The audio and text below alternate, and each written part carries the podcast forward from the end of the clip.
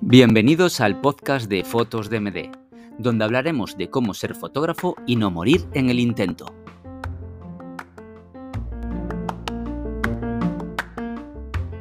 Buenas amigos, hoy vamos a hablar de lo que yo considero que es mejor para la fotografía y para vosotros como fotógrafos. En primer lugar, especializarse. Especializarse creo que es lo más importante en fotografía. ¿Por qué? Porque si hoy en día buscas un fotógrafo de bodas y vas a su página de Instagram, por ejemplo, y solo ves fotos de bebés, es, creo, muy difícil que te contraten. Después, si eh, quieres buscar un fotógrafo de bebés y ves al contrario, pues eh, yo considero que va a ser mucho más difícil que consigas un trabajo. Entonces, si tú dices que eres fotógrafo de bodas, tu especialidad es ser fotógrafo de bodas y solo en tu Instagram o redes sociales y página web hay fotos de bodas, creo que es mucho más probable que te vayan a contratar.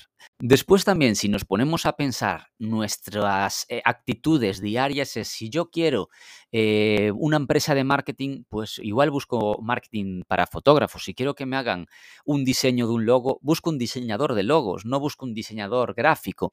Eh, a veces sí que buscamos cosas generales, pero lo más probable es que si tú en redes sociales, por ejemplo, tienes a alguien que es marketing de fotógrafos, es más probable que vayas a contratar a ese a ese marketer que a otro a lo mejor que está hablando todo el día de, no sé, de gimnasios. Y la visión que vas a dar a tu cliente siempre es mucho más profesional cuando te dedicas a una o dos especialidades. No quiere decir que haya em, fotógrafos que se dediquen absolutamente todo y les vaya bien. O al contrario, hay algunos que, que, se dediquen solo a una especialidad y le vaya muy bien. Hay de todo. Es decir, algunos que le pueden ir muy mal haciendo de todo y otros haciendo una especialidad bien.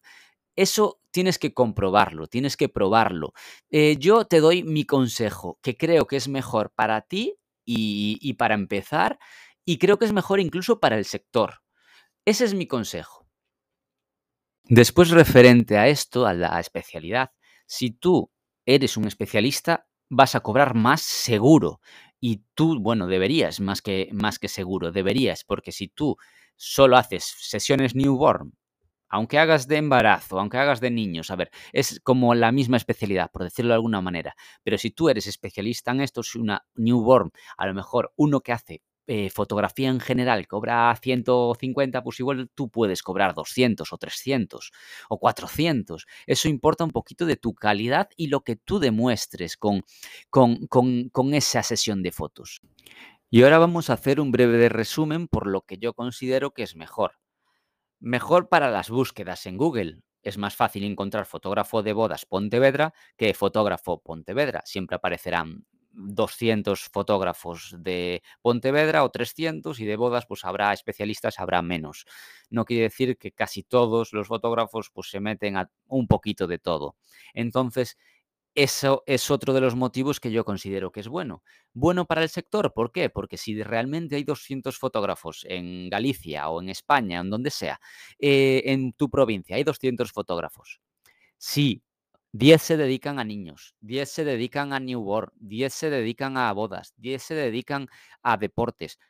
El trabajo estaría más repartido y mejor repartido y con eso viene la otra opción, que cobrarías más por tu trabajo. Entonces, los fotógrafos no, no deberían, no, ya no, no les exigiría picotear de absolutamente todo, porque si tú por esa sesión de New cobras 400 euros, no necesitas hacer eh, una boda más o, siete embarazadas más, porque a lo mejor con tus sesiones de New ya te da para vivir.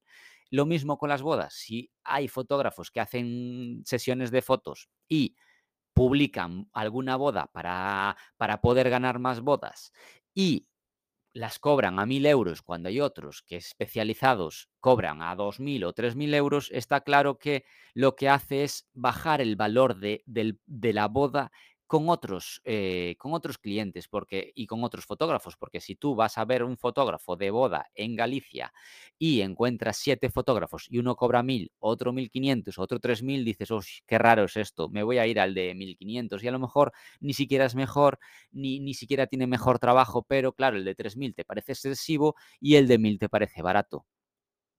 Por eso mi consejo es que si todos fuéramos especialistas, sería mucho más fácil conseguir trabajo y mucho más fácil conseguir clientes y nos iría mejor en nuestro trabajo y no seríamos tanta competencia ni rivalidad. Muchas gracias por escucharme y nos vemos en el próximo podcast de cómo ser fotógrafo y no morir en el intento.